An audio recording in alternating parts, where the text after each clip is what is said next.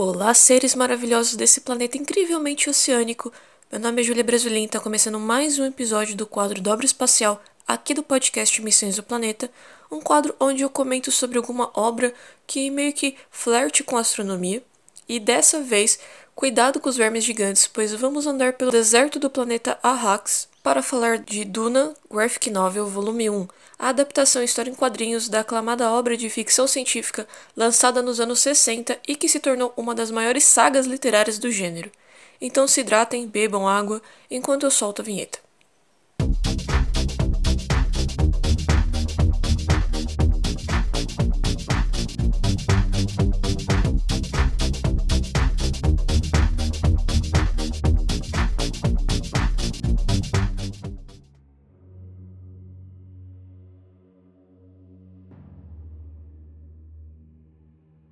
Duna é uma franquia de ficção científica que foi criada pelo escritor Frank Herbert, um clássico lançado em 1965 e que viria a ser uma das principais obras de referência para os conceitos de imperialismo galáctico, tal como a série de livros Fundação do autor Isaac Asimov. Isso significa que, mesmo que a história tenha presente aventura, romance, ação, é, religião, tecnologias muito originais e uma ciência muito peculiar, com personagens com diversas camadas, eu acredito que o que mais caracteriza Duna é toda sua politicagem envolvida.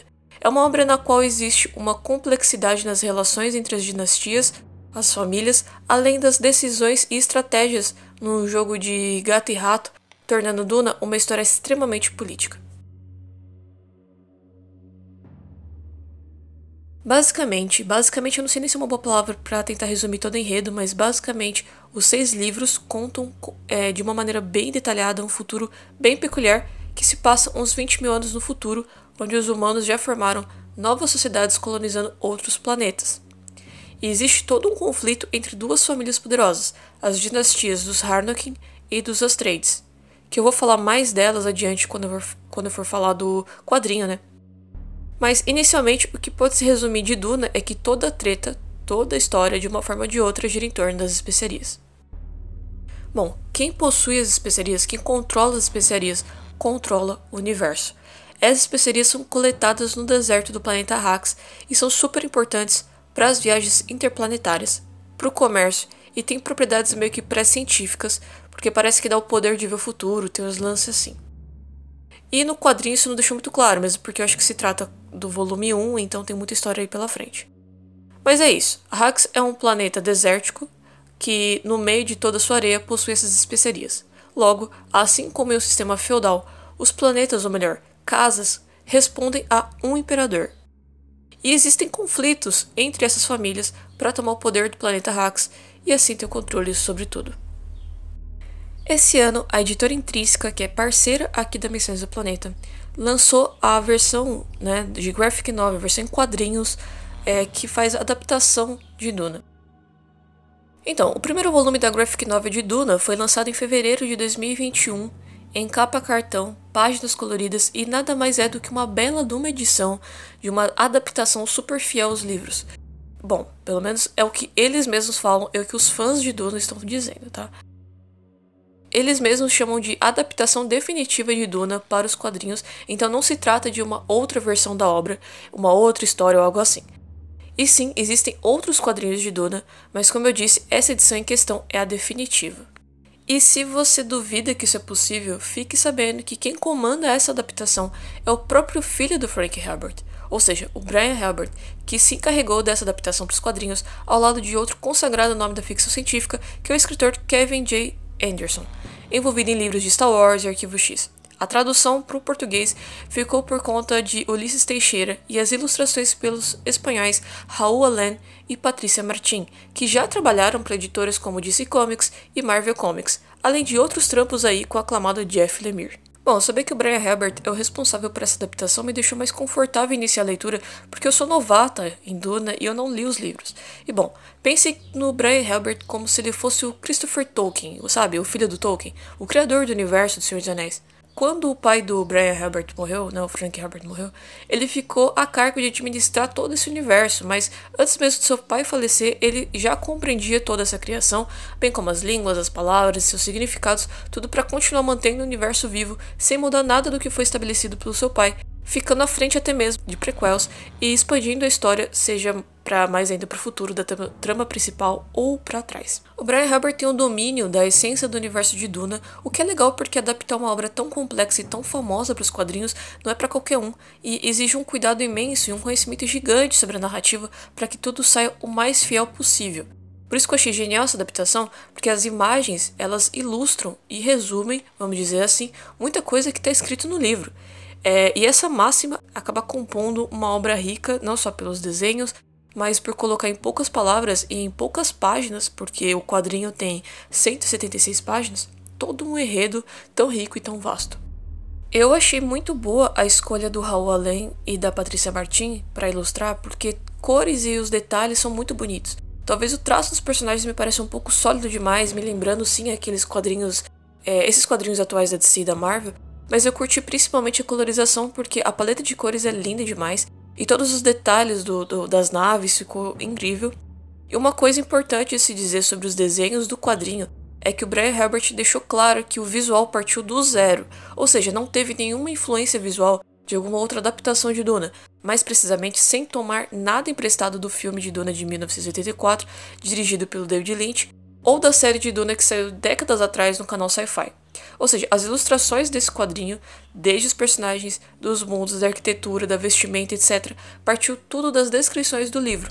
O que é mais legal, porque deixa a obra é, mais original, né? E dá uma grande resposta nas mãos dos ilustradores. Em uma entrevista para o site postman.com, os ilustradores dizem que, abre aspas, a estética de Duna é meio retrô, então mesmo que seja ficção científica, há uma conexão próxima com a realidade.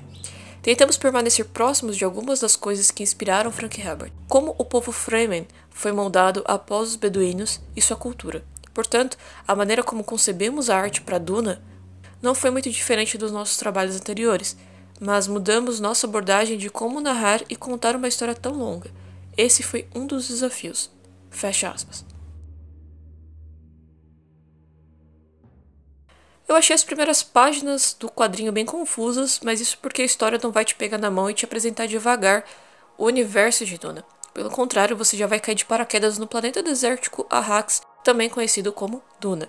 E também conhecemos Caladan, um planeta farto em água e que é a casa dos Astreides, que é a família do Duque Leto. O imperador Shadan IV concedeu Arrax ao Duque Leto como seu novo feudo, Sendo assim, logo no começo a gente vai ver a família se preparando para se mudar de planeta.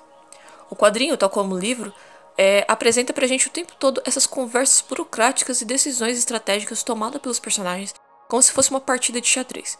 Por isso que vale destacar, mais uma vez, a importância de você não se ater em apenas ler os balões.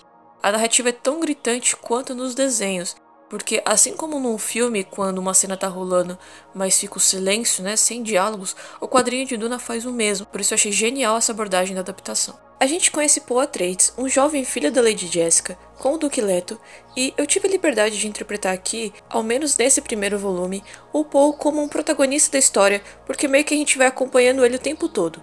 Aí o que acontece nessa dos Atreides se prepararem para se mudarem de planeta e tal, é que a Lady Jessica chama o seu filho Paul para conhecer a reverenda Madre Morin, uma velha bruxa que Jessica diz que foi sua professora na escola Bene Gesserit. Bene Gesserit é tipo uma irmandade, um culto, mas atualmente a Madre Morin é uma proclamadora da verdade do imperador e ela quer saber se o Paul é um Quisdart Hadarash, e para isso o Paul vai ter que enfrentar o Gondiabar. Sim, todos os nomes da nomenclatura são bem complexos, mas depois que você vai entrando nesses mundos, é, tudo vai fluindo, inclusive os termos vão se tornando mais familiares. Pense em Duna como um Silmarillion, em questão de nomes e essa treta entre casas, reinos e famílias como um Game of Thrones. Esse tal de Gondiabar é tipo um teste para saber se o Paul é ou não um Hadarash, que é tipo um Messias, vai. As Bene Gesserit controlaram geneticamente linhagens para poder chegar a esse tal é, Hadarash, que dá a entender que deveria ser tipo uma mulher, mas a Lady Jessica acabou tendo um filho. Outra coisa é que as Bene Gesserit fazem uso das especiarias para ter uns poderes loucos lá, tipo prever futuro e tal. O teste é de autocontrole sobre o medo e a dor.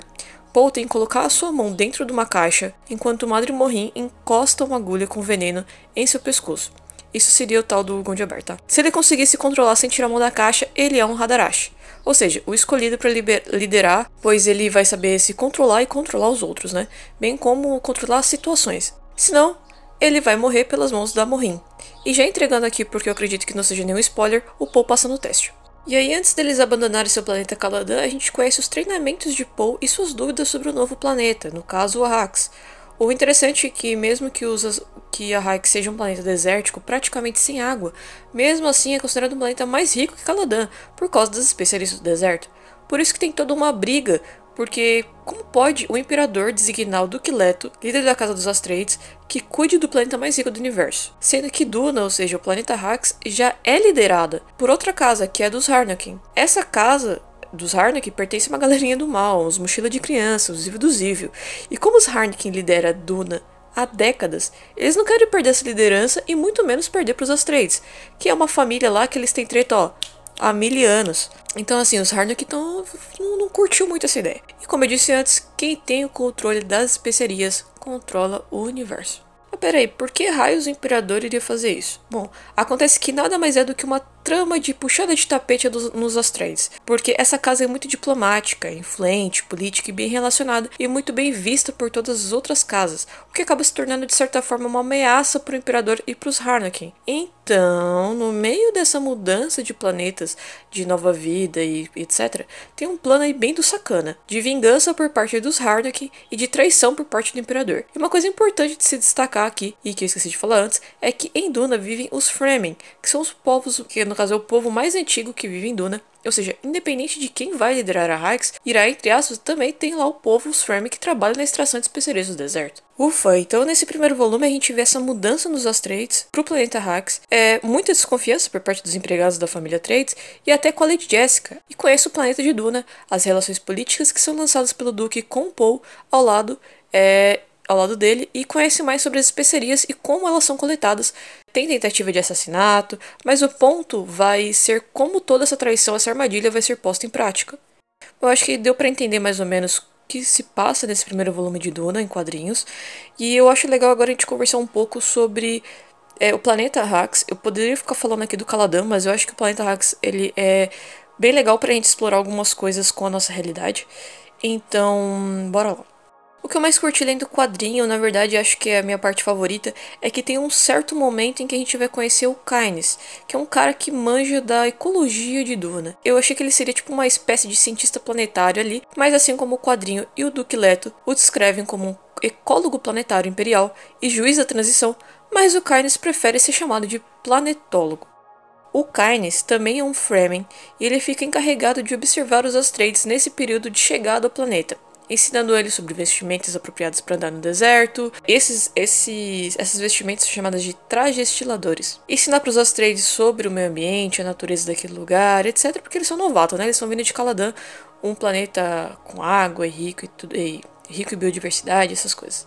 E falando nos trajes estiladores, cara, que coisa nojentinha, mas que salva a vida do pessoal por lá, visto que em Duna, água é uma coisa quase que religiosa, porque é extremamente rara e escassa. Parafraseando aqui a explicação do Keynes, essas vestimentas funcionam assim. Abre aspas. É um filtro de alta eficiência em um sistema de troca de calor. A camada que entra em contato com a pele é porosa, o suor passa por ela depois de esfriar o corpo.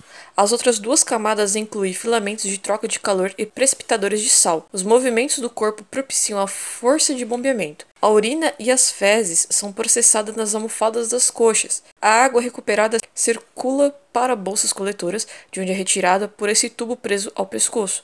Respire pelo filtro na boca e expire pelo tubo do nariz. Com um traje Fremen em boas condições, você não perde mais de um dedal de água por dia. Aspas. O caso do planeta Hax é bem interessante.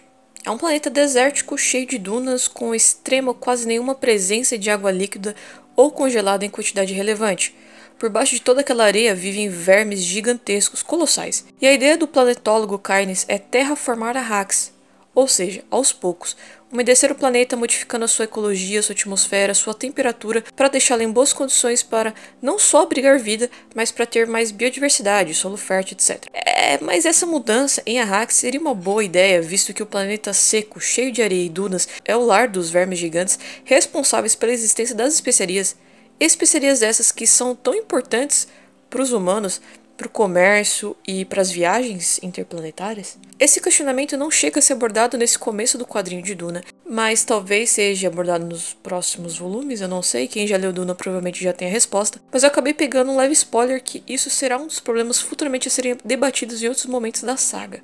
E agora, se a gente for pensar em quais planetas da nossa realidade que possuem certa semelhança com a Hykes, a gente pode começar comparando visualmente, talvez, com a Terra que tem o deserto do Saara e suas dunas, por exemplo. E Marte. O famoso planeta vermelho também possui dunas, mas acho que a grande diferença, talvez, entre Ix e Marte é que Marte não é um planeta que se caracteriza apenas por dunas. É, falando nisso, eu achei uma matéria bem interessante intitulada Dinâmica de Dunas pode ajudar a entender a formação do relevo de Marte, que foi publicada pela Galileu em dezembro de 2020 e que aborda um estudo brasileiro que identificou cinco tipos básicos de interação entre dunas, podendo explicar a formação de paisagens comparando dunas brasileiras com a possibilidade das mesmas formações no planeta vermelho. Eu vou deixar essa matéria para vocês lerem nos links na página desse episódio lá no site em www.missõesdoplaneta.com.br. E mesmo que a Raik seja diferente de Marte, eu me deparei com uma imagem incrível das dunas de Marte que foi capturada em fevereiro desse ano pela sonda Mars Reconnaissance Orbiter, que é uma sonda responsável por ficar procurando água líquida em Marte. Na imagem em alta resolução, a gente vê dunas de areia gelada dentro de uma cratera de cerca de 5 km de diâmetro. A Agência Espacial Norte-Americana, ou seja, a NASA, escreve na publicação Frost Sand Dunes of Mars que, aspas, a superfície do campo principal de dunas é caracterizada por uma série de padrões poligonais em tons escuros. Isso pode ser resultado de processos de geada sazonal. Várias das encostas de dunas mais íngremes, apontando na direção do vento, apresentam sulcos estreitos que sugerem o início da formação de ravinas. Fecha aspas. Ravinas são espécie de barrancos formados conforme que o gelo vai derretendo devido à mudança de estações, por isso sazonal. É legal que no site do JPL, onde a imagem foi publicada, você, quando acessar, vai se deparar com ela bem grande e no cantinho vai ter escrito Context Image, ou seja, o contexto da imagem. Quando você clicar nesse, nesse botãozinho, você vai ver que tem a cratera de Marte e as dunas dentro. E uma coisa bem interessante descrita no site de exploração de, de, Marte lá da NASA é que alguns lugares familiares aqui na Terra são frequentemente usados por cientistas como análogos para os tipos de ambientes que existem em Marte. Os exemplos incluem Islândia. As rochas basálticas da Islândia contêm mais ferro, como os basaltos de Marte, e a Islândia tem vulcões que explodem em geleiras.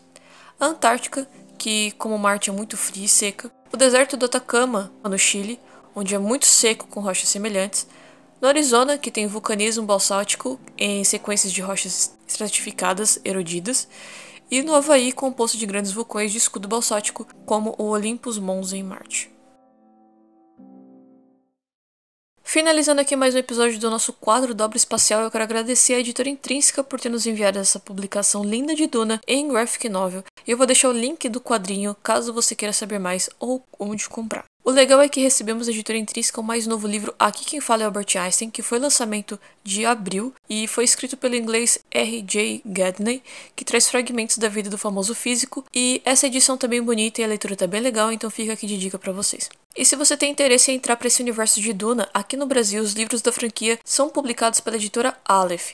E eu indico também aqui o podcast DunaCast, que é um podcast brasileiro que aborda os livros de Duna, onde eles analisam os capítulos do livro. Também indico fortemente um vídeo do canal Pipoca Nankin, que também resenhou o quadrinho de Duna, mas ali eles dão mais destaque de como surgiu Duna, seu impacto, influência em outras obras e até os bastidores um pouco do, do, do filme Duna de 84. Vale muito assistir esse vídeo, ah, e falando em vídeo, tem um outro vídeo também que eu acho muito legal vocês assistirem, que é do TED ED, que no formato de animação eles contam o motivo da obra ser tão aclamada e recomendando a leitura. E agora uma correção referente ao episódio 12, Astrofotografia Amadora. A astrofotógrafa Sofia Fonseca, que foi entrevistada no episódio anterior, pediu para corrigir uma parte da sua fala no episódio onde ela diz, abre aspas, pegar a distância focal da lente e dividir por 500, fecha aspas, enquanto o certo seria o contrário, abre aspas, tem que dividir 500 pela distância focal. Fecha aspas. Correção feita.